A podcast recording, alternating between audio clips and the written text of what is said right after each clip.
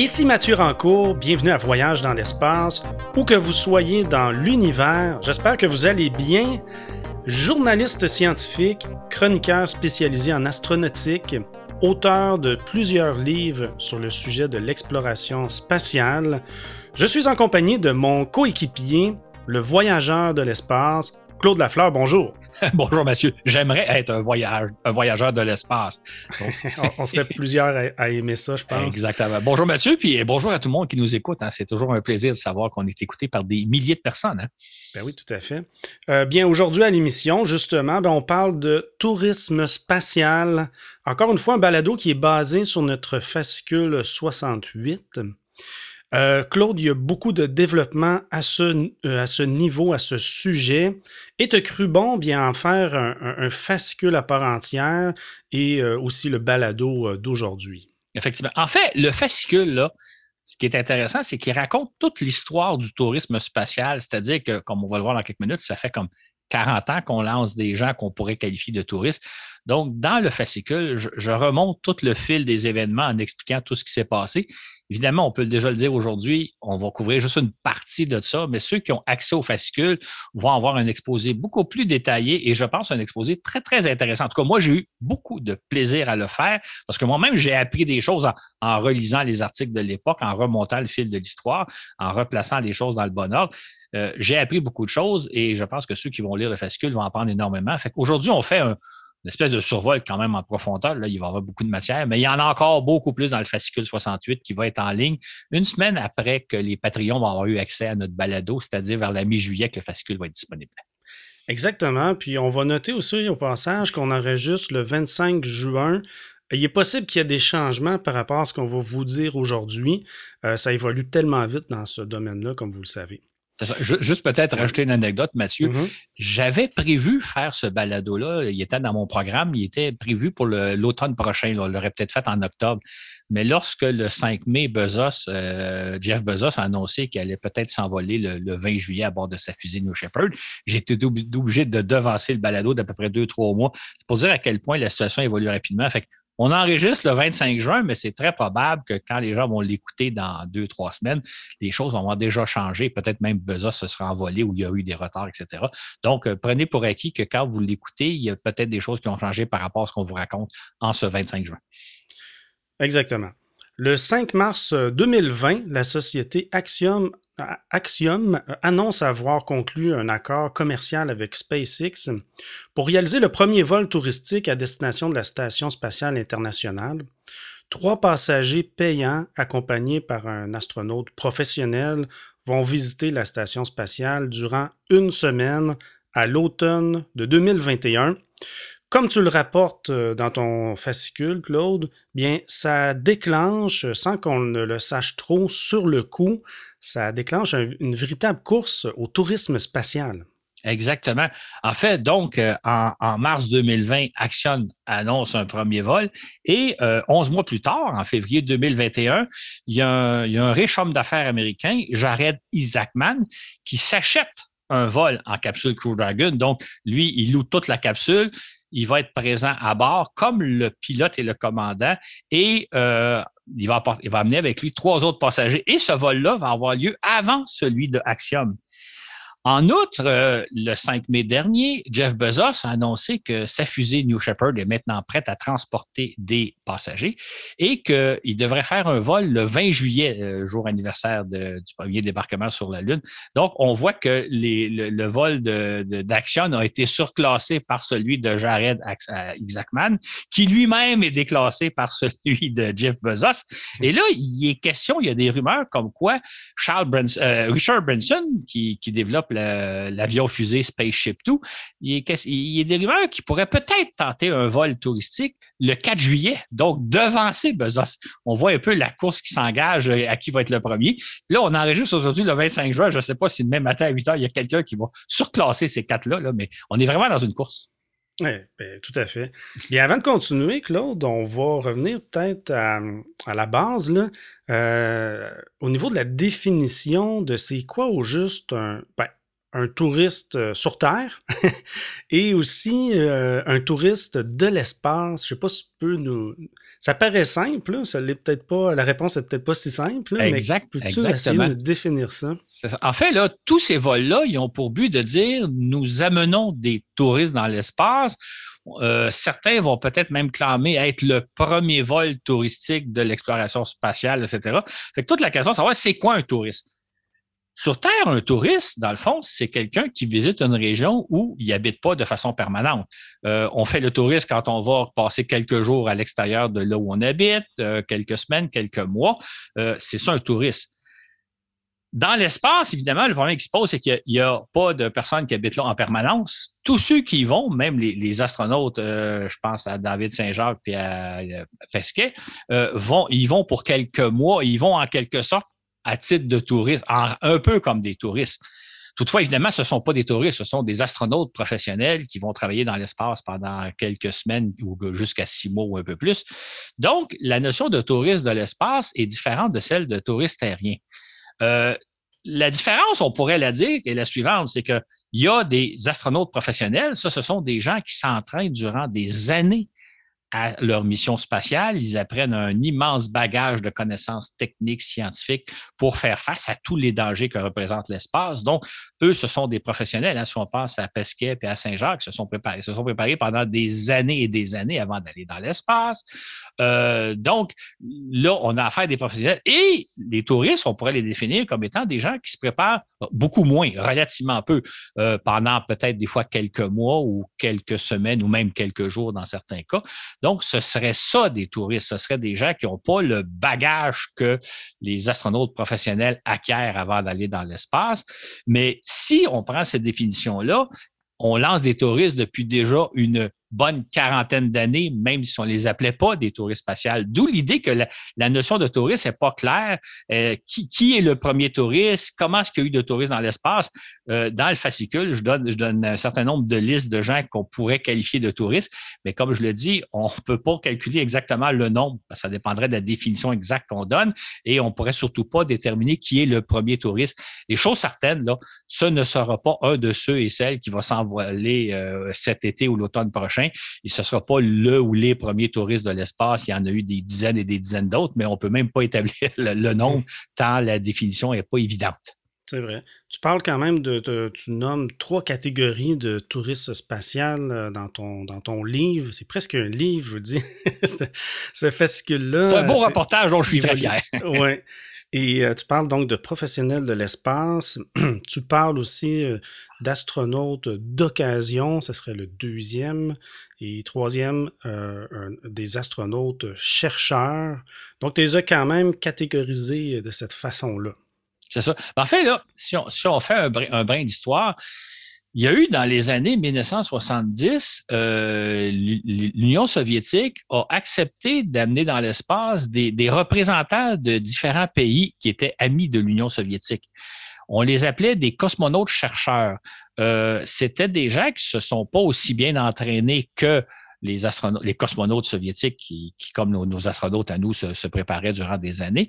Donc, ces gens-là ont eu un entraînement minimal qui a quand même duré euh, une année ou deux, pour pouvoir aller dans l'espace pour représenter leur pays.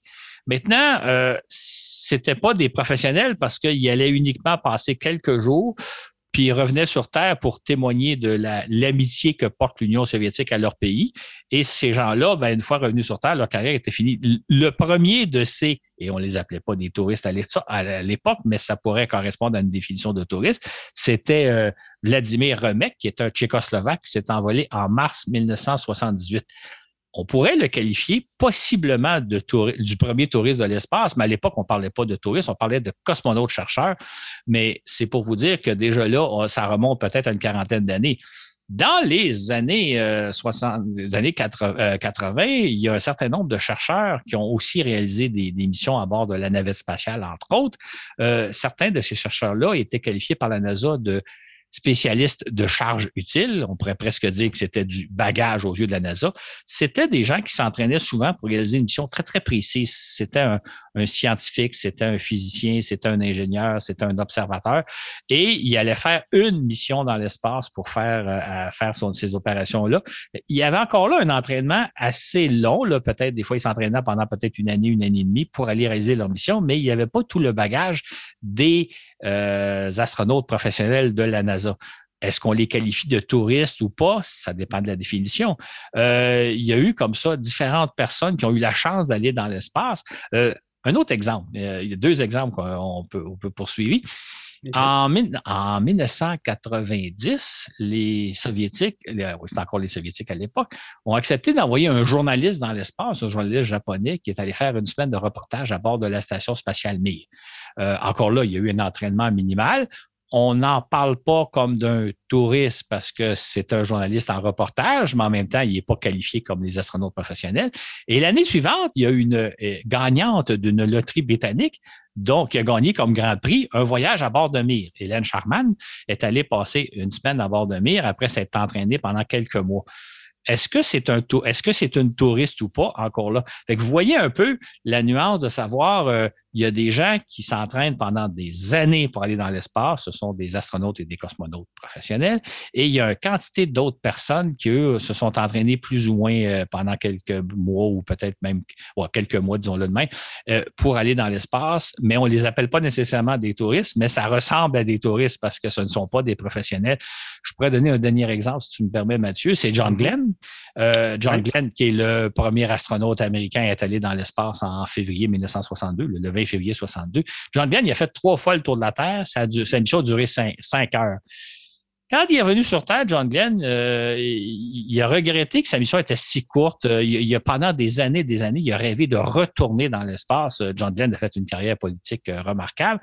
Et tout ce temps-là, il a fait du, lobbying auprès de la NASA pour retourner dans l'espace. Et finalement, en 1997, la NASA il a accordé ce privilège-là de l'envoyer dans l'espace. La NASA nous a dit, ben, John Glenn, qui a 77 ans à ce moment-là, va aller faire des expériences sur le vieillissement dans l'espace, etc.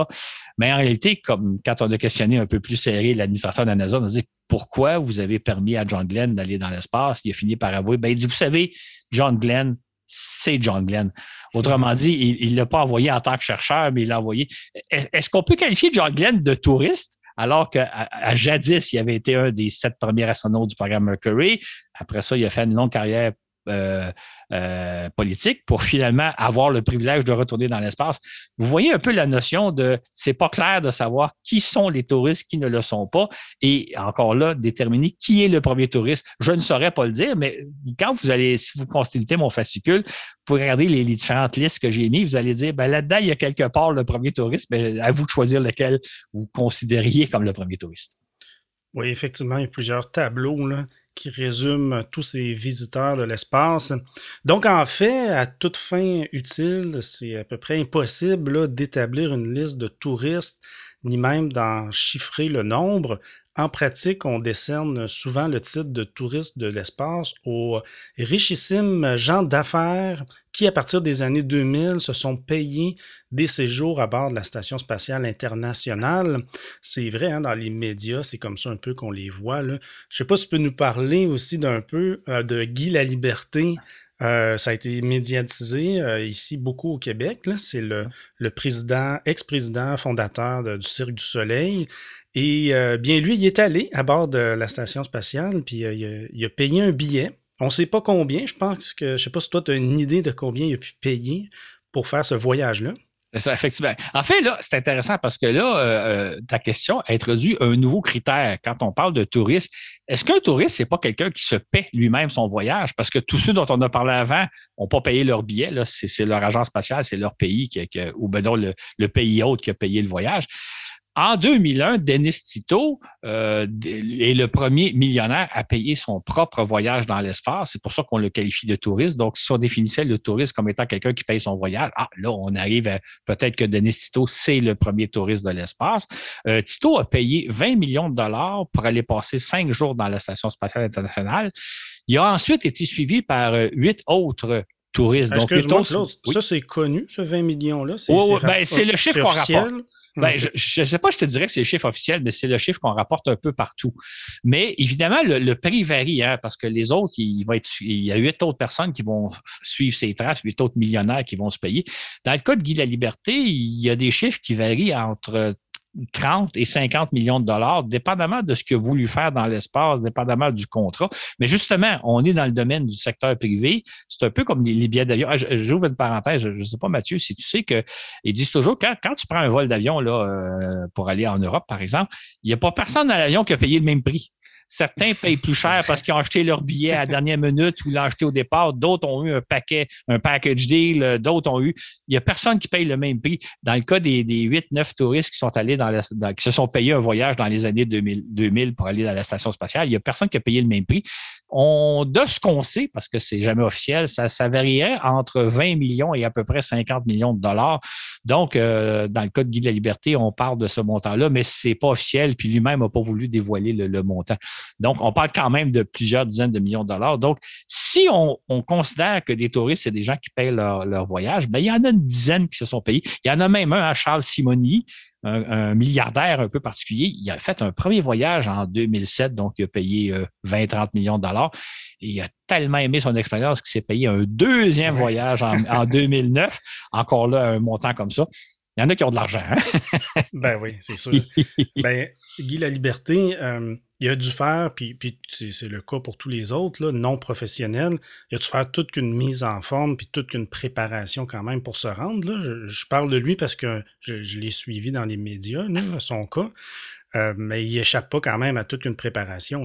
Il, y a, il y a un peu les, les, astronautes, les, touristes des années 2010, euh, 2000 là, qui sont à la station spatiale en Soyouz, euh, ont une préparation d'à peu près six mois parce que les, les, soviétiques, les Russes euh, exigent quand même que les gens soient capables de faire face un peu à toutes les situations et surtout à un peu s'habituer à ce qu'ils vont vivre. Parce que, comme on l'expliquait dans des balados précédents, lorsque vous arrivez en apesanteur, votre organisme réagit assez violemment. Le, sang monte à la tête, vous avez des courbatures, etc.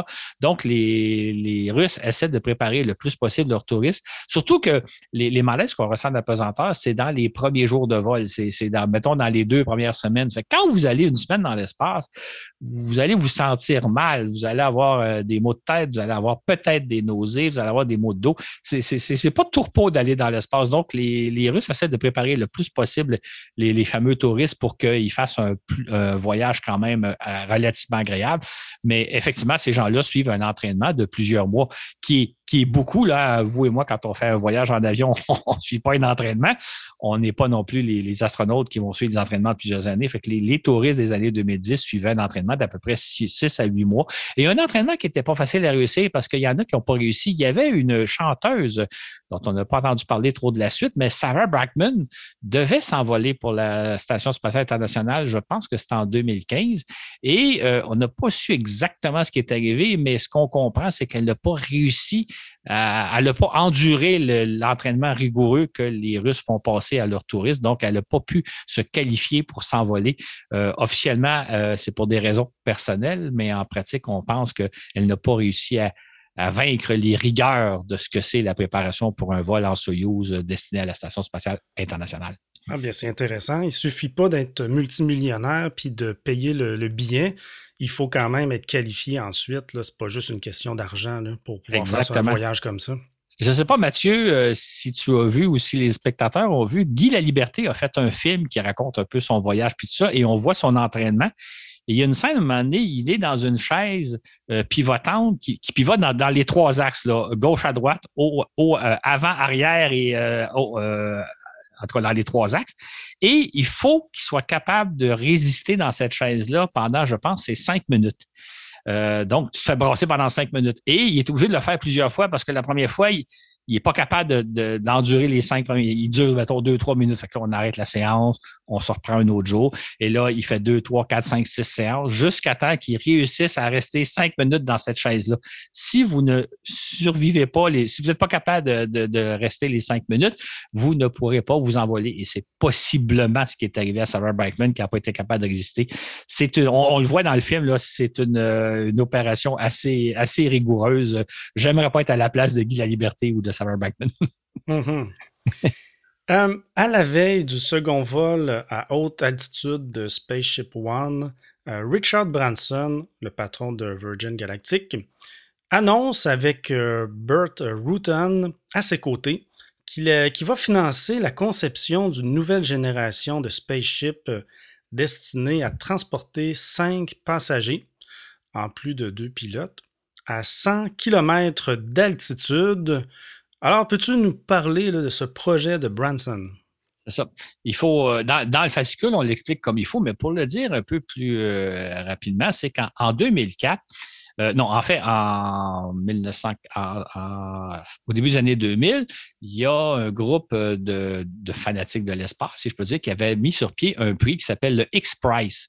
C'était un prix destiné à, des entreprises privées qui mettraient au point un vaisseau capable d'aller jusqu'à 100 km d'altitude il y a eu euh, près d'une trentaine d'entreprises qui se sont lancées dans l'aventure pour essayer de dire je vais concevoir un vaisseau capable de transporter des humains et qui va jusqu'à 100 km d'altitude.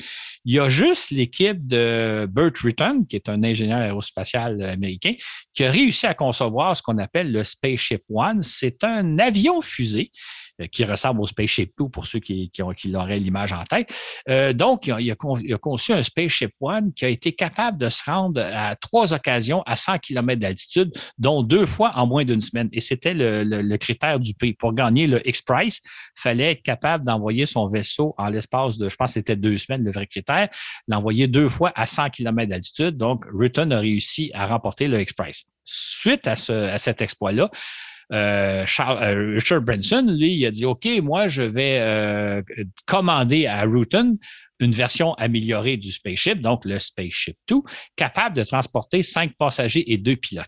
Donc, il a lancé, il y a donc, et à ce moment-là, Branson, ce qu'il disait, c'est que nous sommes en 2004, on se donne à peu près 4-5 ans pour mettre au point l'appareil, et vers 2009, 2010, on devrait être capable d'envoyer des touristes dans l'espace. C'est-à-dire que son appareil, je pense que les gens ont une image en tête, c'est l'espèce d'avion fusée qui est largué d'un avion porteur et euh, l'avion fusée piloté par deux hommes, deux pilotes professionnels, parce que c'est un avion. Et à bord, il pourrait y avoir cinq passagers qui monteraient jusqu'à 100 km d'altitude, vivraient quelques minutes d'apesanteur, auraient une vue absolument extraordinaire de la Terre et ensuite reviendrait se poser à l'horizontale comme un vol d'avion. Le tout prendrait environ 15 à 17 minutes. Donc, euh, Branson a donc commandé un Spaceship 2 à Rutan et euh, ce Spaceship 2 devait être en fonction à partir des années 2010. C'était à partir de 2010. Donc, euh, Branson annonçait déjà qu'il y a des centaines de personnes qui chaque année iraient dans l'espace grâce à son avion fusée Spaceship 2. Hmm. Il y a aussi Jeff Bezos, c'est le fondateur d'Amazon. Lui, il crée en 2006 la société spatiale Blue Origin. Donc, peux-tu nous en parler de cette société de Bezos? C'est ça, Bezos, je pense que tout le monde le connaît, tout le monde a entendu parler. Et en 2006, donc, il, met sur pied une, euh, une société qui s'appelle Blue Origin, qui avait pour premier mandat de développer une fusée, une petite fusée qui propulserait une capsule jusqu'à 100 km d'altitude pour ensuite revenir atterrir juste quelques minutes plus tard à quelques centaines de mètres, euh, non, à quelques kilomètres de son point de départ.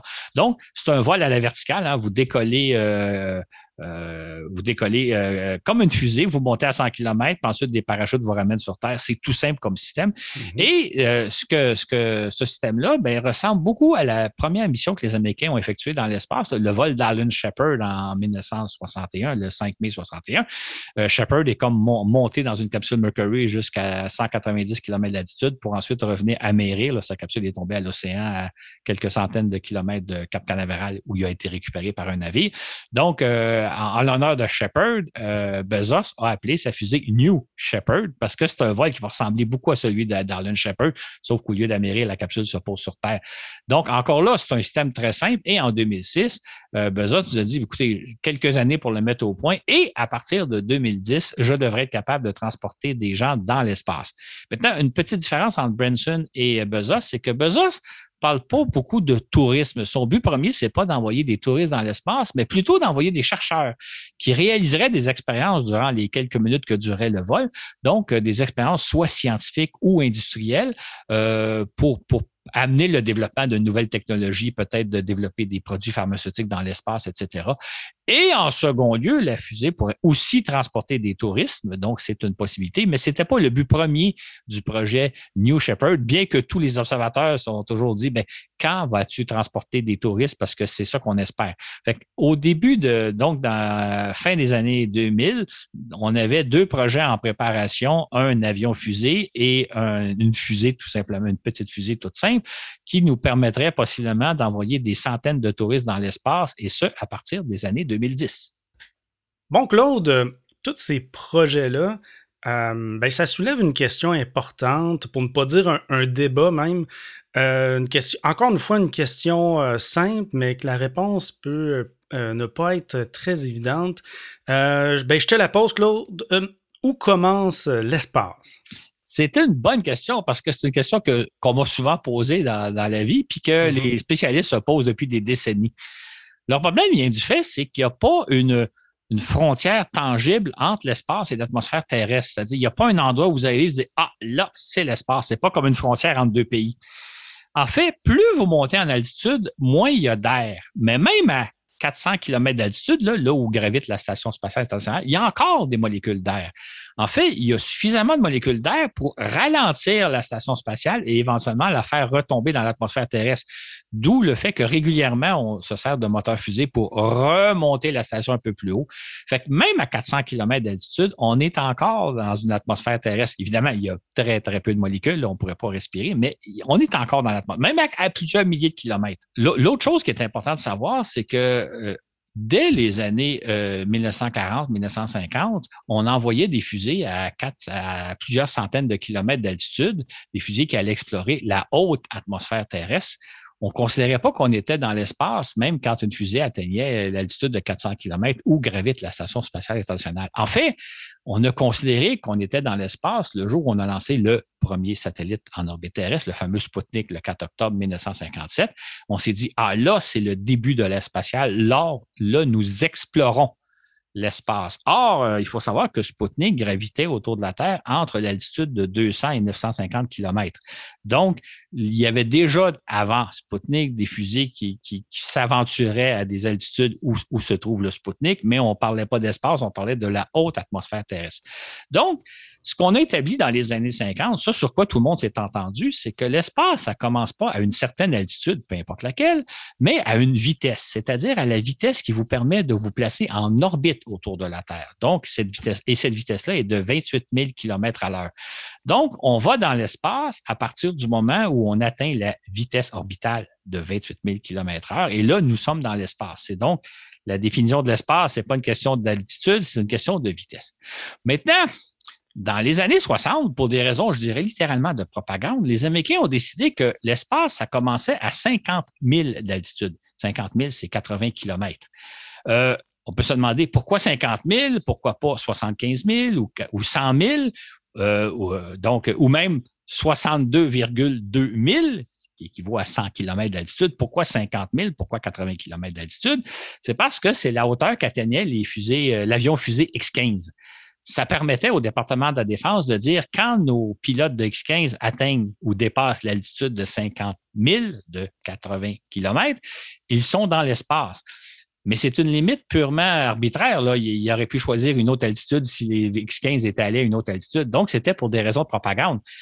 L'idée aussi de dire qu'on est dans l'espace à partir de 80 km d'altitude, ben, ça a permis à la NASA de dire, quand Alan Shepard a fait son premier vol, là, il est monté jusqu'à 190 km d'altitude puis il est retombé 15 minutes plus tard, ben, ça a permis à la NASA de dire il est allé dans l'espace. Ce qui est un peu curieux, ça, c'est en mai 1961. Lorsqu'en février 62, John Glenn se place en orbite, fait trois fois le tour de la Terre, là, on dit Ah, John Glenn, c'est le premier astronaute américain à être allé dans l'espace. Euh, parce que là, il y avait atteint la vitesse orbitale. On voit donc comme quoi la limite, quand on fixe une altitude, c'est purement arbitraire. Là. On décide. D'ailleurs, il y a aussi la Fédération internationale d'astronautique qui a fixé une limite. Elle, elle a choisi la limite de 62,2 000, ou si vous préférez, 100 km. donc, la fédération, elle, a dit l'espace, ça commence à 100 km d'altitude. Mais, mais pourquoi 100 km? Pourquoi pas 150? Pourquoi pas 200? Euh, parce que moi, j'aurais tendance à dire, il n'y a pas de satellite qui, qui naviguent autour de la Terre à moins de 150 km d'altitude et je dirais même à moins de 200 km d'altitude parce que quand vous êtes en bas de 200 km d'altitude, il y a tellement de molécules d'air que vous ne resterez pas longtemps en orbite. Vous allez faire peut-être un ou deux fois le tour de la Terre et ensuite vous allez rentrer puis brûler dans l'atmosphère. Si on avait fixé une limite, il faudrait fixer au moins 150 km si ce n'est pas plutôt 200 parce qu'il n'y a pas de satellite qui s'aventure bien, bien en bas de 200 km.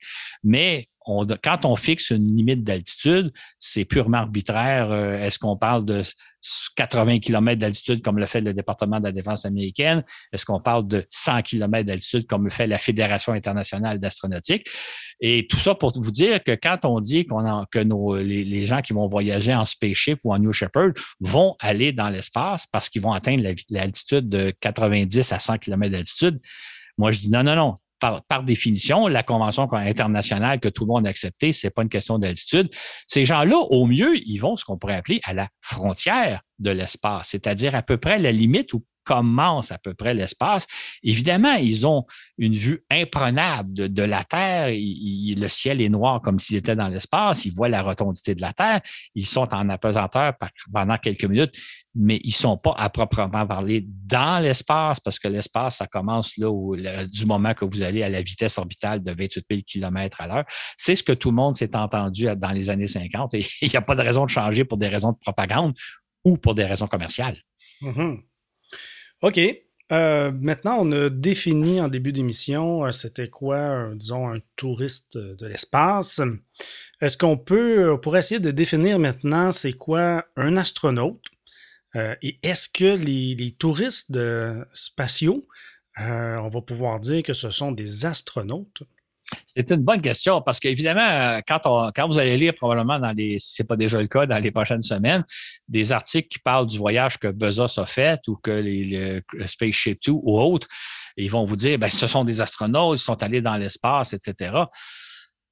Un astronaute, concrètement, c'est quelqu'un qui se prépare durant des années à voler dans l'espace. Hein. C'est David Saint-Jacques, c'est Pesquet, c'est compagnie. Ce sont des professionnels qui ont un entraînement et on ne devient pas astronaute parce qu'on est simplement allé dans l'espace quelques minutes ou même quelques jours. C'est un peu comme euh, probablement que vous, comme moi, avez fait plusieurs vols en avion. Moi, j'ai volé des dizaines de fois en avion. Je ne suis pas pour autant un professionnel de l'air. Je suis encore moins un pilote ni, même un agent de bord. Je suis simplement un passager qui a fait euh, quelques voyages en avion. Un astronaute, c'est un professionnel qui s'entraîne pendant des années de temps. Et comme toute profession. Une profession, ça ne s'achète pas à coût de centaines de milliers de dollars ou de millions de dollars et avec une petite préparation. Euh, si on pense à Denis Tito ou à Guy la Liberté ou autres, c'est pas parce qu'ils sont allés dans l'espace pendant une semaine, qu'ils se sont préparés pendant quelques mois, que ce sont des professionnels de l'espace, pas plus que moi qui ai volé des dizaines de fois en avion. Je suis un professionnel de l'air. Un astronaute, c'est vraiment quelqu'un qui a une formation comme un ingénieur, un chirurgien ou autre. C'est pas parce que vous avez construit une maison que vous êtes un ingénieur civil. Mhm. OK. Il y a une quinzaine d'années, Richard Branson et Jeff Bezos rêvaient qu'à partir de 2010, ils amèneraient des centaines de touristes aux frontières de l'espace. Le rêve ne s'est toujours pas concrétisé. Euh, qu'est-ce qui s'est passé? Exactement. Hein. Euh, quand on lit les articles de l'époque, on est sur le point d'envoyer des touristes. Et là, aujourd'hui, on est en 2021 et ça à l'heure où je vous parle, ça ne s'est pas encore fait. Ça va peut-être se faire dans les prochaines semaines, dans les prochains mois. Qu'est-ce qui s'est passé? La réponse simple, je dirais, c'est que Virgin Galactic, qui fait le Spaceship Two, et Blue Origin, qui fait New Shepard, ont comme découvert que mettre au point un vaisseau spatial, c'est beaucoup plus complexe, beaucoup plus long et beaucoup plus coûteux que ce qu'ils avaient imaginé. En fait, eux pensaient le faire en quelques années. En fait, ça leur a pris plus qu'une décennie, même pratiquement une quinzaine d'années.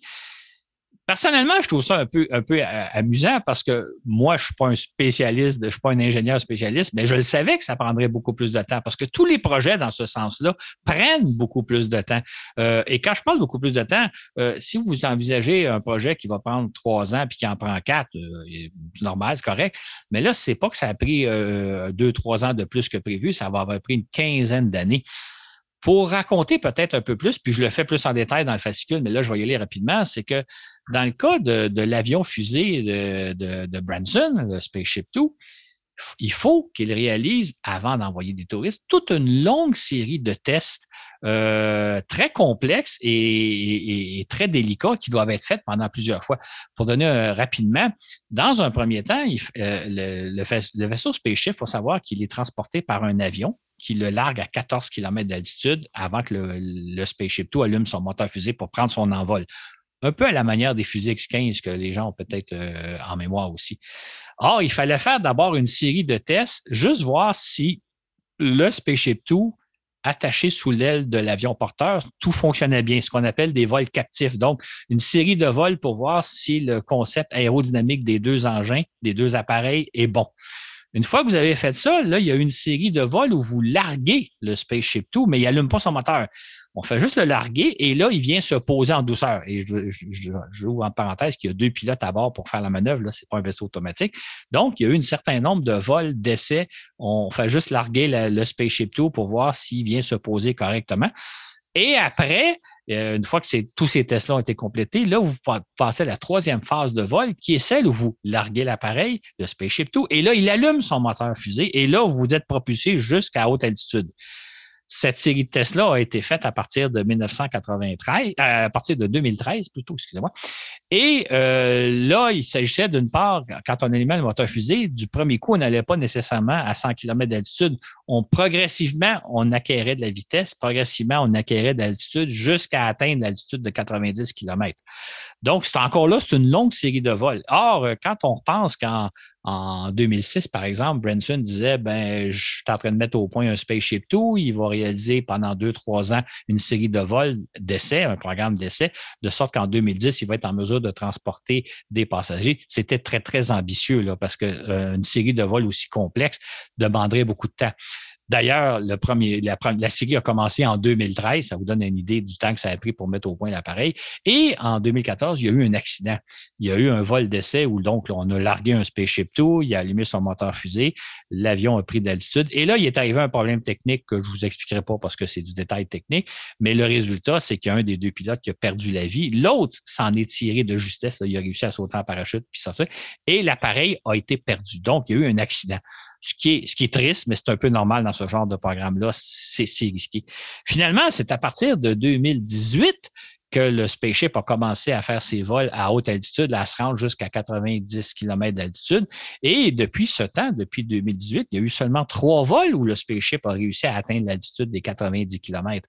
Donc, euh, ça vous montre à quel point c'est à la fois complexe. Et moi, je dis toujours, hein, le vaisseau Spaceship 2, c'est un vaisseau très complexe et moi, je dirais très dangereux. Personnellement, je n'embarquerai pas à bord de ce vaisseau-là. Je le trouve L'avion fusée, je la trouve très dangereuse.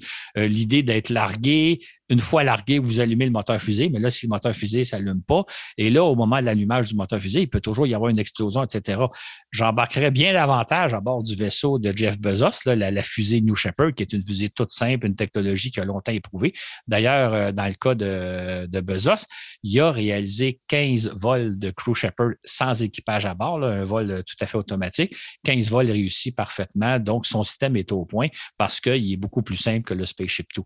Donc, Bref, la mise au point des deux vaisseaux a demandé beaucoup plus de temps que prévu. En fait, jamais Bezos ni Branson n'auraient pensé en 2021 qu'ils n'auraient pas encore réalisé un vol habité de leur vaisseau, un vol touristique de leur vaisseau, alors que c'est là qu'on est rendu après une quinzaine d'années de, de, labeur très coûteux. Ben oui, ben justement, Bezos, je ne sais pas si tu peux nous en parler un peu plus, euh, qui a entrepris de son côté, lui, euh, de mettre au point une fusée New Shepard en 2006 et ne s'attendait pas non plus euh, à ce qu'il s'écoule près d'une décennie avant que celle-ci ne s'envole pour une première fois. C'est le 29 avril 2015 que New Shepard décolle enfin avec personne à son bord. Euh, mais du premier coup, comme tu en as glissé un mot, cette fusée dépasse les 90 km d'altitude. Euh, c'est davantage que Spaceship 2. Tu as listé aussi toutes les 15 euh, vol de, des New Shepard. Je ne sais pas si tu veux nous en glisser euh, ou nous en parler un petit peu plus euh, ben de des New Shepard. Ou en fait, comment hein, je, vais y aller avec une question plus structurée. Comment ça se déroule un vol typique d'une fusée New Shepard de la société Blue Origin? Effectivement, je, vais l'expliquer dans la fascicule, puis je vais même le montrer avec des photos, mais mm-hmm. juste ajouter avant que c'est quand même amusant. Hein. Si on vient à 2006, Bezos lance son, sa compagnie New Origin en disant, je vais construire une fusée toute simple. Et ça a pris neuf ans avant qu'il y ait le premier vol. Euh, lui, il pensait qu'il réaliserait en deux, trois ans. Donc, c'est pour vous dire quand même un projet beaucoup plus simple que Spaceship euh, prend beaucoup plus de temps à développer que ce qu'un concepteur comme Bezos avait imaginé. Et euh, le, système, ben, il, est très simple, ce qui fait qu'il a réalisé jusqu'à maintenant 15 vols avec succès. Vous raconter un peu comment ça se passe, euh, et d'ailleurs, dans le fascicule, je donne la référence d'un film où on le voit le vol, mais c'est assez. Imaginez là, parce que c'est ce qui va se passer normalement le 20 juillet prochain. Vous êtes dans une capsule, il y a 4, 5 passagers, 3, 4, 5 passagers, dépendamment de ce qu'on veut. Et là, on allume les moteurs, la fusée donc décolle à la verticale. Donc, on allume les moteurs et 7 secondes plus tard, la fusée décolle. Et là, le moteur, le, moteur fusée propulse la fusée pendant deux minutes et demie, le temps d'arriver à l'altitude de 55 km. En deux minutes et demie, vous partez du sol et vous arrivez à 55 km d'altitude. Et là, à ce moment-là, le moteur fusée est éteint. Et là, la, capsule se détache de la fusée et elle continue de monter. Elle a son air d'aller. Et donc, la, la capsule va monter par elle-même jusqu'à 100 km d'altitude. Et là, pendant ce temps-là, vous êtes en apesanteur. OK, donc là, vous flottez dans la capsule pendant que la capsule continue de monter sur son air d'aller jusqu'à 100 km d'altitude. Et vous arrivez à, 100 km d'altitude après 4 minutes de vol. OK? En 4 minutes, vous êtes passé de 0 à 100 km d'altitude. C'est quand même prodigieux. Et là, donc, à 100 km d'altitude, vous pouvez entre autres observer la Terre, la capsule. On va avoir des photos dans le fascicule. Il y a des grands hublots euh, très, très vastes pour pouvoir voir ce qu'il y a par l'autre bord. Fait que là, vous êtes en apesanteur. Vous pouvez regarder, admirer la Terre. Vous voyez la rotondité de la Terre. Vous êtes en apesanteur. Vous voyez l'espace, le ciel noir. Vous verrez probablement pas d'étoiles parce que la capsule à l'intérieur est probablement un peu éclairée. Puis c'est un peu comme quand on regarde le soir. Si vous allumez une lumière dans votre maison, vous regardez dehors, vous, euh, dehors, là, s'il n'y a pas de lumière, il n'y a pas de rue, il n'y a pas de lumière de rue, vous ne verrez pas grand-chose à cause de la lumière à l'intérieur. Qu'importe. Euh, donc, au bout de quatre minutes, la capsule se met à redescendre, à retomber par elle-même. Au début, c'est une, chute balistique, donc simplement vous tombez. Et là, vous êtes toujours en apesanteur. Euh, vous tombez encore pendant à peu près 3-4 minutes. Et là, vers à peu près 70 km d'altitude, là, vous arrivez aux couches assez denses de l'atmosphère. Là, l'atmosphère commence à freiner la capsule. Et là, vous n'êtes plus en apesanteur. Là, vous allez vous installer dans votre siège et là, vous allez sentir une décélération, un peu comme lorsqu'un avion euh, se pose euh, au terme d'un vol, on, est compressé dans son siège. Dans le cas d'un avion, je pense qu'on subit une décélération d'à peu près un G et demi. Là, ça peut être une décélération qui va être jusque d'ordre d'à peu près 4, 4G. Donc, vous allez vraiment être compressé dans votre siège. Finalement, euh, au bout de au, bout de cinq minutes de vol, les parachutes vont s'ouvrir et là, il y a trois beaux parachutes qui vont ralentir la vitesse de la capsule. Et juste au moment, une seconde avant de toucher le sol, il y a des moteurs fusées qui vont s'allumer pour freiner la capsule une dernière, dernière fois. Et là, vous allez toucher le sol à la vitesse d'à peu près 8 km à l'heure, ce qui est assez doux. C'est probablement ce qu'on subit quand un avion se pose au sol. Et le tout va durer 10 minutes. Donc, en l'espace de 10 minutes, vous partez de zéro, vous montez à 100 km et vous revenez sur Terre. Et c'est tout. Et ce vol-là, normalement, on pense qu'il va coûter environ 200 000 c'est-à-dire qu'il en coûte 200 000 pour se payer une place à bord de, de, New Shepard. Ou, euh, en fait, je vous dis le prix sous réserve parce que Bezos n'a pas mm-hmm. révélé son prix, mais on pense que c'est cet ordre-là. Fait que faut, quand même avoir les moyens pour se payer un vol de 100 000 qui, dure à peu près 10 minutes. Et vous avez passé environ 3-4 euh, minutes en apesanteur. Hmm. Tout un tour, euh, tout un tour de manège. Tout un tour de manège. Et depuis une dizaine d'années, bien, Richard Branson annonce année après année que son avion fusée va transporter des touristes à partir de l'an prochain. Bezos, euh, on peut dire qu'il est euh, assez opposé, ou en tout cas tout le contraire de Branson, qui lui euh, révèle pratiquement rien sur l'avancement de ses projets. D'ailleurs, la, société Blue Origin révèle tellement peu de détails que les médias spécialisés ont longtemps parlé de la très secrète Blue Origin. Je ne sais pas si tu peux nous en parler, toi, de la mystérieuse Blue Origin.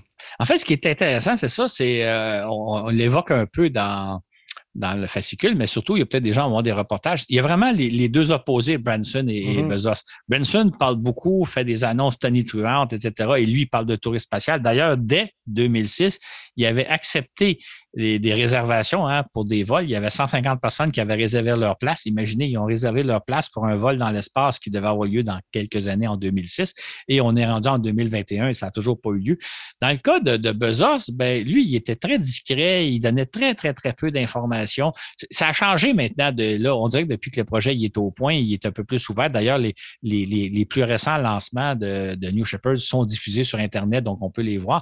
Mais pendant très longtemps, il donnait aucune information sur, sinon que ça allait bien, le, programme se développait bien, conformément à son plan, etc. Et euh, non plus, on, le questionnait beaucoup sur quand est-ce qu'il enverrait des touristes dans l'espace. Fait contrairement à Branson qui disait je pense depuis à peu près 2008-2009, Branson dit l'an prochain, je vais pouvoir envoyer des touristes dans l'espace. Dans le cas de Bezos, il disait, ben écoutez, nous ne sommes pas prêts et quand nous serons prêts, nous le ferons.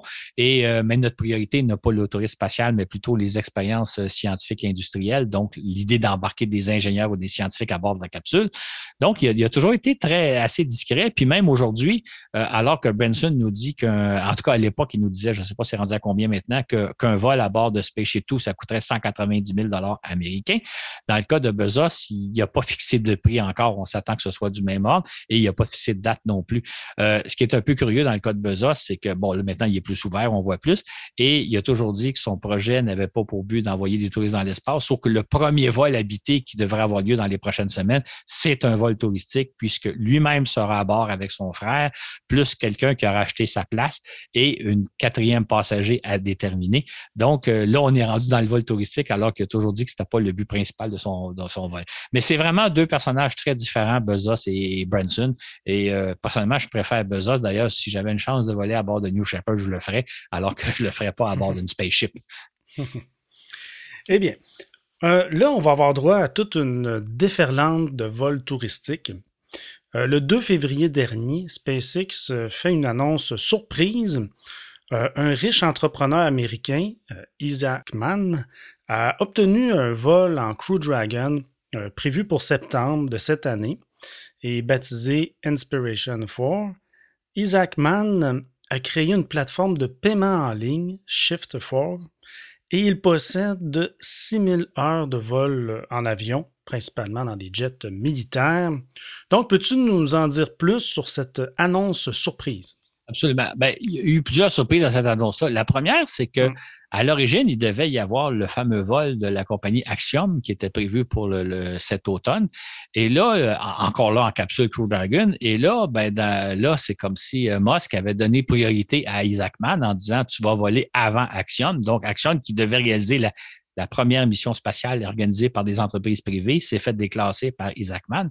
Et Isaac Mann, lui, donc, il a 6000 heures de vol en jet militaire et il a dit, il n'y aura pas d'astronaute professionnel à bord, ça va être moi qui va piloter. C'est moi le commandant et c'est moi qui va piloter parce que c'est moi qui achète la capsule et je me paie un vol et il va amener avec lui trois passagers de son choix. Il faut dire aussi qu'Isaac Mann euh, profite de cette occasion-là pour faire une levée de fonds pour une hôpital pour enfants du Tennessee qui s'appelle Saint Jude. Et il a dit que dans le cadre de son vol, il va, amener avec lui un membre du personnel médical de l'hôpital Saint Jude il, en même temps, lance l'idée de se faire une levée de fonds pour cet hôpital-là, une levée de fonds de 200 millions de dollars. Il a dit donc, un de ceux qui contribuent au fonds va venir avec nous et finalement, je vais inviter une quatrième personne de mon choix. Et c'est ce qui est arrivé. Il a invité euh, une, euh, une, assistante médicale de 29 ans qui a déjà eu le cancer des os quand elle avait 10 ans et elle, est, elle travaille maintenant au Saint-Joe, donc elle va voler avec lui. Il a invité une euh, professeure de sciences, une personne qui fait de la vulgarisation scientifique et tout ça, probablement pour ensuite parler de c'est quoi l'expérience d'un vol en Crew Dragon. Et finalement, il a invité un de ceux qui a contribué à la fondation. Encore là, une autre surprise, hein, c'est que celui, qui va voler comme étant le contributeur n'est pas, pas celui qui a contribué. Le contributeur qui, a été désigné a donné son siège à cette personne-là pour euh, prendre sa place, ce qui fait qu'il euh, y a quelqu'un qui s'est fait généreusement offrir un voyage dans l'espace. Et dans le mmh. cas de cette capsule-là, ben, mmh. elle n'irait pas à la Station spatiale internationale, elle va tout simplement se placer en orbite autour de la Terre pendant à peu près 3-4 jours. Donc, c'est un vol euh, en solo qu'on appelle, ce qui est quelque chose assez rare maintenant. Donc, le vol devrait avoir lieu au mois de septembre. Euh, un vol, donc, avec lequel il n'y a aucun astronaute à bord. Euh, évidemment, Isaac Mann va, est en train de s'entraîner pour apprendre à faire fonctionner la capsule. En principe, tout se fait de façon automatique, mais si jamais il y avait un pépin, lui peut prendre des commandes. Sauf que moi, quand j'ai vu ça, euh, les cheveux m'ont dressé un peu sur la tête parce que je me suis dit, c'est un peu comme si quelqu'un disait, ben moi, je, suis pilote d'avion, puis tout ça, mais, mais j'ai pas d'expérience en avion, euh, mettons Boeing ou Airbus. Je vais louer un avion Airbus, je vais apprendre à le piloter et j'amène tout mon monde avec moi. Je ne sais pas si vous, vous embarqueriez dans un avion où il n'y a pas un pilote d'expérience, un pilote qui a, l'expérience des, Boeing ou des Airbus pour faire un vol, mais moi, je n'embarquerais pas. Là. Les astronautes professionnels ne sont pas là pour rien. C'est comme quand on prend un avion, on est très content d'avoir deux pilotes professionnels qui ont l'expérience pleinement qualifiée pour faire face à tout incident. Ce ne sera pas le cas dans cette mission-là. Donc, la mission Inspiration 4 se veut la première mission privée la première mission euh, où il n'y aura pas d'astronaute professionnel à bord et c'est une mission qui devrait durer trois, quatre jours, mais euh, c'est risqué là, faire une opération comme ça. Euh, moi, je n'embarquerai pas à bord, en tout cas. moi non plus. par ailleurs, le 22 février dernier, les Russes annoncent qu'ils vont reprendre leur vol touristique à destination de la station spatiale. Euh, comme il faisait au début des années 2000, euh, ces trois prochaines années, il prévoit effectuer au moins quatre vols emportant chaque, euh, chaque fois deux touristes et commandés par un cosmonaute. le premier de ces vols, c'est prévu pour décembre prochain. En fait, c'était prévu pour décembre prochain, ah, mais entre-temps, il en a rajouté un autre qui lui va avoir lieu dès le 5 octobre. Et là, les gens en ont peut-être entendu parler. Ça va être une, euh, comédienne, euh, une, actrice plutôt, une actrice qui va s'envoler avec un caméraman, avec un cinéaste, et ils vont aller tourner des séquences de films dans la Station spatiale internationale dans le but d'en faire un film. Donc, ça va être pour la première fois, il va y avoir, on, a vu dans différents films d'Hollywood des scènes qui se passent en apesanteur, mais qui sont créées en studio. Là, il va y avoir des véritables scènes tournées en apesanteur à bord de la station spatiale, mettant en vedette cette, euh, cette actrice-là, qui va donc aller passer une semaine à bord de la station spatiale. Euh, peut-être que les gens ont entendu parler, euh, la NASA avait annoncé l'année précédente un, projet de film aussi mettant en vedette Tom Cruise. Oui, euh, il n'était pas dit que Tom Cruise irait dans l'espace, c'était, c'était pas exclu non plus, mais il y avait ce projet-là qui devait être réalisé, je pense, en 2023. Mais là, les Russes vont le faire dès, dès le, mois d'octobre prochain, si tout va bien. Donc, ce vol-là a, donc, est, été ajouté au programme russe parce qu'il était prévu, il y avait un vol, il y a un vol aussi prévu en décembre. Et là, en décembre, c'est un duo de Japonais, c'est deux Japonais qui vont aller dans l'espace, passer une semaine à bord de la Station spatiale internationale. Et l'un de ces deux Japonais, il est connu, c'est celui qui, il y a quelques années, en 2018, je pense, avait fait une, passé une entente avec euh, Elon Musk pour faire un vol jusqu'à la Lune. En fait, on sait que Elon Musk est en train de développer un, vaisseau de nouvelle génération, euh, son Starship, euh, qui doit éventuellement amener des gens jusque sur la planète Mars. Le Japonais a donc conclu un accord avec Musk quand ce vaisseau-là sera prêt, possiblement en 2023. Lui, il va embarquer dans une capsule avec une dizaine de personnes de son choix et ils vont se rendre euh, autour de la Lune. Ils ne débarqueront pas sur la Lune, ils vont se rendre autour de la Lune. Donc, c'est ce même Japonais-là qui peut-être ne va pas attendre 2023, qui se paie un voyage en Soyouz en décembre prochain. Euh, ça montre un peu à quel point les choses avancent rapidement puisque les vols se, surclassent et se surchauffent euh, les uns les autres. Succède. En mai, Axiom euh, annonce un deuxième vol à destination de la station. Mission pilotée par Peggy Whiteson, l'une des astronautes de la NASA retraitée les plus chevronnées. Exactement. Et euh, ce vol-là, qui devrait avoir lieu normalement en 2022, va être accompagné d'un ex-coureur de, course automobile. Et il y a deux autres places qui n'ont pas encore été allouées, mais il y a des rumeurs comme quoi euh, le canal Discovery euh, fait euh, une télé-réalité actuellement que moi, j'ai pas vu qui s'appelle Qui veut devenir un astronaute? Donc, j'imagine que c'est une télé euh, une télé-réalité qui met en place des gens qui se compétitionnent pour à la fois se former comme astronaute et tout ça. Et il se pourrait qu'un des gagnants de la télé-réalité se retrouve à bord de cette capsule-là. Fait que là, on voit toutes sortes de projets un peu bizarres, j'oserais presque dire loufoques prendre forme. On va tourner des films à bord de la station spatiale. Un Japonais va faire un tour. Des hommes d'affaires se paient des voyages. Euh, Isaac Mann se paie un propre voyage en, pilotant lui-même la capsule. Toutes sortes de projets bizarres qu'on n'aurait pas imaginé il y a un an, un an et demi. Euh, c'est là que je dis qu'on assiste à une course folle qu'on n'avait pas prévue dès le départ quand Axiom a annoncé son projet il y a un an et demi. Et oui, puis tu en avais glissé un mot un peu plus tôt dans le balado. le 5 mai, le jour du 60e anniversaire du vol suborbital d'Alan Shepard, Blue Origin annonce que le premier vol habité de sa fusée New Shepard, bien, ça va avoir lieu le 20 juillet, qui coïncide avec l'anniversaire des premiers pas sur la Lune. Quelle coïncidence! Bon, ouais. C'est ça. Fait que peut-être qu'au moment où vous nous écoutez, ce vol-là aura eu lieu, là, parce qu'il est prévu pour le 20 juillet. Euh, encore, et encore là, c'est un vol un peu particulier. Il n'y aura pas d'astronaute professionnel à bord, mais là, c'est juste, on monte à 100 km et on revient 10 minutes plus tard. Euh, Bezos a annoncé qu'il serait du voyage. Il amène avec lui son frère Marc, qui est son meilleur ami, ainsi que quelqu'un qui a, payé son billet aux enchères. Il y a eu une vente aux enchères qui s'est terminée le 12 juin. Je pense que tout le monde a entendu parler. La personne a accepté, parce qu'on ne connaît pas son nom à l'heure où on enregistre, cette personne-là a accepté de payer 28 millions de dollars pour prendre place à bord d'un vol qui va durer 10 minutes. 28 millions de dollars, c'est une fois et demie ce que Denis Tito a payé euh, en 2001 pour aller passer une semaine dans l'espace. Et euh, à, ce, à ce 28 millions-là, il faut ajouter la commission de l'enquêteur qui était de 1,5 million et demi de dollars. Donc, il a payé pratiquement 30 millions de dollars pour un vol qui va durer 10 minutes. Et ils vont être, ces, ces trois-là vont être accompagnés d'un autre passager qui a, à ma connaissance, pas encore été désigné. Donc, ce vol-là est prévu pour le 20 juillet. Euh, encore là, un vol euh, où il n'y a pas d'astronaute à bord, mais qui dure juste 10 minutes.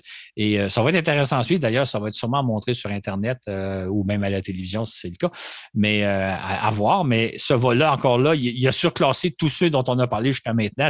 C'est à qui sera le premier? Puis c'est pour ça qu'on s'attend que possiblement que Branson fasse des siennes. Il y a des rumeurs qui circulent comme quoi le 4 juillet, il pourrait tenter quelque chose possiblement que nous non plus. Alors, je, pense qu'à l'heure où vous écoutez ce balado, vous, vous avez la réponse à une question que nous, on peut se poser encore. bon. Eh bien, euh, c'est le temps de conclure euh, cet épisode. Claude, euh, en, guise de conclusion, bien, tu suis ça depuis longtemps, l'exploration spatiale, et depuis le temps que tu suis de près tout ce qui est la saga du tourisme spatial, tel que le proposent les sociétés privées, bien, tu fais part enfin de fascicules que tu ressens de plus en plus un certain malaise. Peux-tu nous en parler? Exactement. En fait, je ressens quatre types de malaise. Je vais l'expliquer brièvement, mais dans le fascicule, je, prends la peine de bien peser chacun de mes mots et de l'expliquer comme il faut. J'invite les gens à se référer. Mais mon premier malaise, c'est que moi, depuis l'époque d'Apollo 11, on nous promet que bientôt, des gens ordinaires vont pouvoir aller dans l'espace. On parlait même, j'en ai parlé dans des balados précédents où on a dit qu'on pourrait aller passer des week-ends sur la Lune.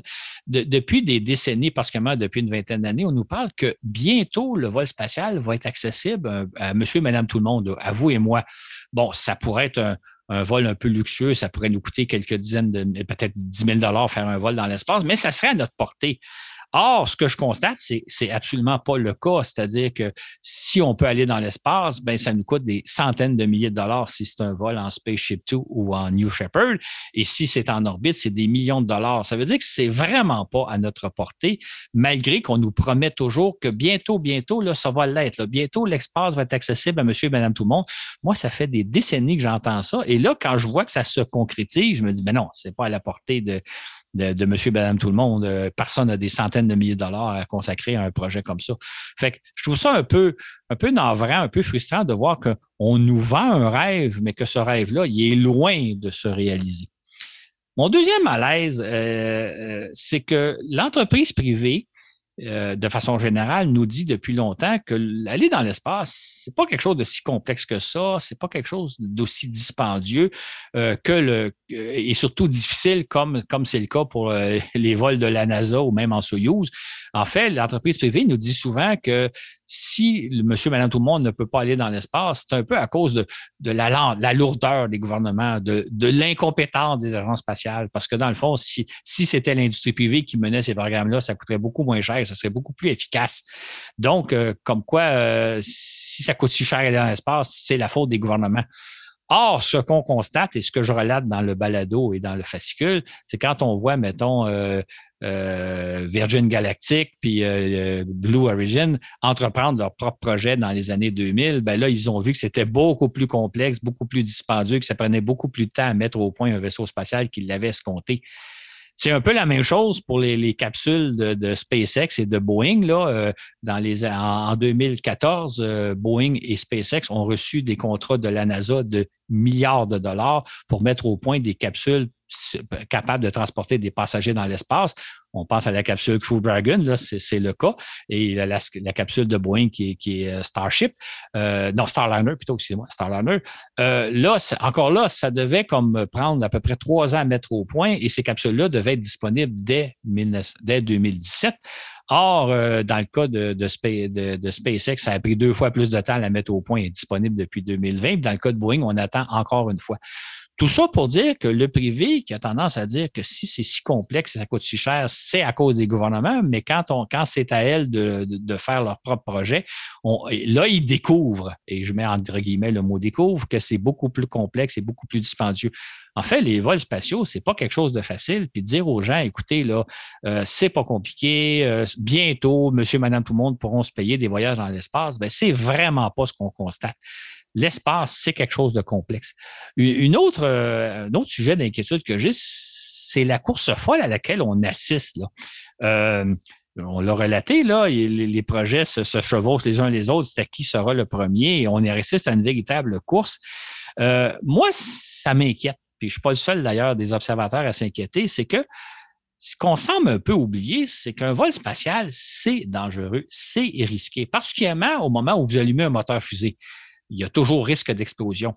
On peut penser à, la navette spatiale, et Dieu sait que la navette spatiale, la NASA prenait toutes les précautions nécessaires pour éviter tout accident. Ben, la navette spatiale a, volé parfaitement pendant 24 missions, et au 25e vol, ben là, il est arrivé la tragédie de Challenger, qui fait que lorsqu'on va faire des vols en New Shepard ou en Spaceship euh, ou, autre, ben, il y a toujours un risque assez important. Et là, on assiste à une course à qui sera le premier. Peut-être que certains tournent un peu les coirons.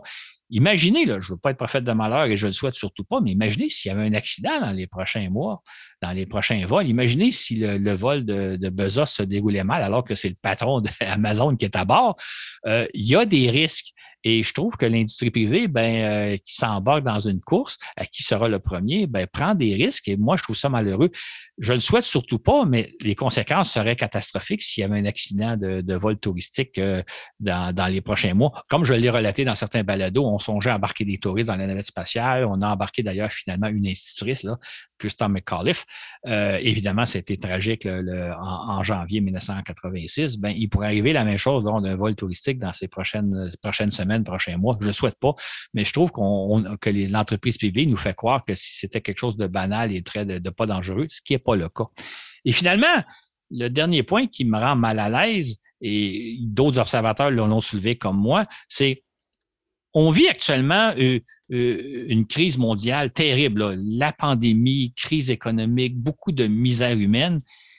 Et pendant ce temps-là, on voit des, millionnaires qui, eux, se paient des voyages dans l'espace. C'est quasiment à qui en paierait le plus cher? Je pense à celui qui s'est payé un voyage de 10 minutes pour 28 millions de dollars.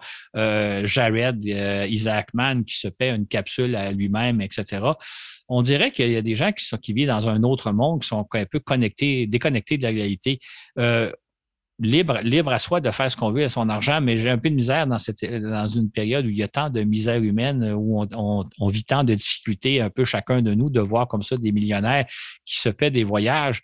Euh, j'ai peur un peu que ça finisse par donner une mauvaise impression de l'exploration spatiale en général, du spatial en général, comme si c'était une espèce de, trip de millionnaires, de gens qui ont trop d'argent dépensé, qui ne savent pas quoi faire. Alors que pour moi, l'exploration spatiale, c'est une aventure extraordinaire et très importante pour l'humanité, puis que des gens se, battent presque pour devenir les premiers touristes, à savoir en, en étant quasiment à qui dépenserait le plus d'argent. Je trouve ça un peu beaucoup navrant.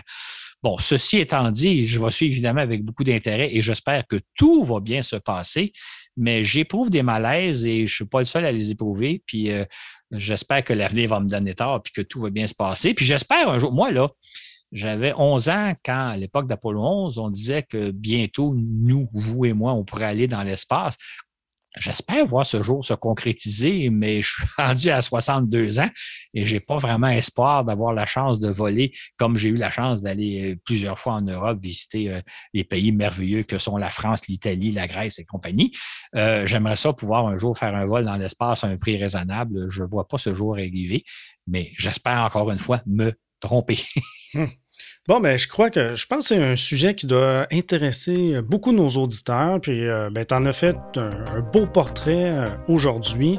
Euh, il y a encore plus de, détails dans ton ouvrage, dans ton livre, presque, dans, bref, dans ton fascicule qui est, je le rappelle, disponible sur notre plateforme Patreon. le lien est toujours dans la description.